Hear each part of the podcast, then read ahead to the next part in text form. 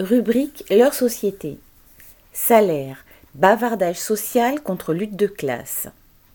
Sans surprise, la conférence sociale sur les bas salaires du 16 octobre a accouché d'une souris. La première ministre, Elisabeth Borne, a annoncé la création d'un haut conseil des rémunérations qui fournira des statistiques, point de suspension, et peut-être quelques sièges à des représentants syndicaux promise par Macron aux chefs des partis de gauche après leur nuit commune à Saint-Denis fin août, cette conférence avait pour objectif de montrer aux responsables syndicaux qu'ils étaient pris en considération. Et ces derniers n'ont pas boudé leur plaisir. Ouvrez guillemets. Enfin, on parle salaire dans un cadre tripartite, fermez guillemets, c'est ainsi exclamé Sophie Binet, secrétaire générale de la CGT.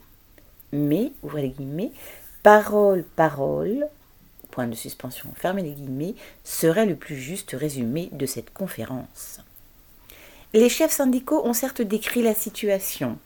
Un nombre de plus en plus grand de travailleurs n'arrivent pas à vivre avec leur salaire.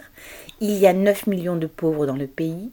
Dans la plupart des branches d'activité, les salaires minimaux sont inférieurs au SMIC qui augmente légèrement alors que les grilles salariales sont gelées. Les femmes gagnent 25% de moins que les hommes à qualification équivalente. Ils ont constaté que les profits patronaux, eux, s'envolent avec des marges, ouvrez les guillemets, jusqu'à 48% dans l'agroalimentaire, fermez les guillemets.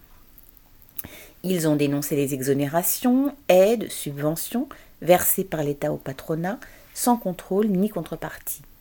Et ils ont fait des propositions augmenter le SMIC, indexer les salaires sur les prix et supprimer les exonérations aux patrons qui ne respectent pas la loi, en particulier sur les minima salariaux en dessous du SMIC. Tout cela, la CGT, comme les autres l'attend, ouvrez les guillemets, d'un comité national d'évaluation des aides publiques, fermez les guillemets. Elle demande aussi que soit, ouvrez les guillemets, renforcer la négociation collective affaiblie par les ordonnances travail, fermez. Voilà qui doit faire trembler le patronat. Dans toutes les entreprises de plus de 50 salariés, des négociations annuelles sur les salaires sont obligatoires, avec le résultat que les travailleurs constatent chaque mois sur leur fiche de paye et leur compte en banque. Les augmentations de salaire ont toujours été le résultat d'un rapport de force entre les travailleurs et les employeurs. Celui-ci dépend de la conjoncture économique, du taux de chômage, de la disponibilité de la main-d'œuvre dans tel ou tel secteur, et plus encore de la capacité d'organisation des travailleurs.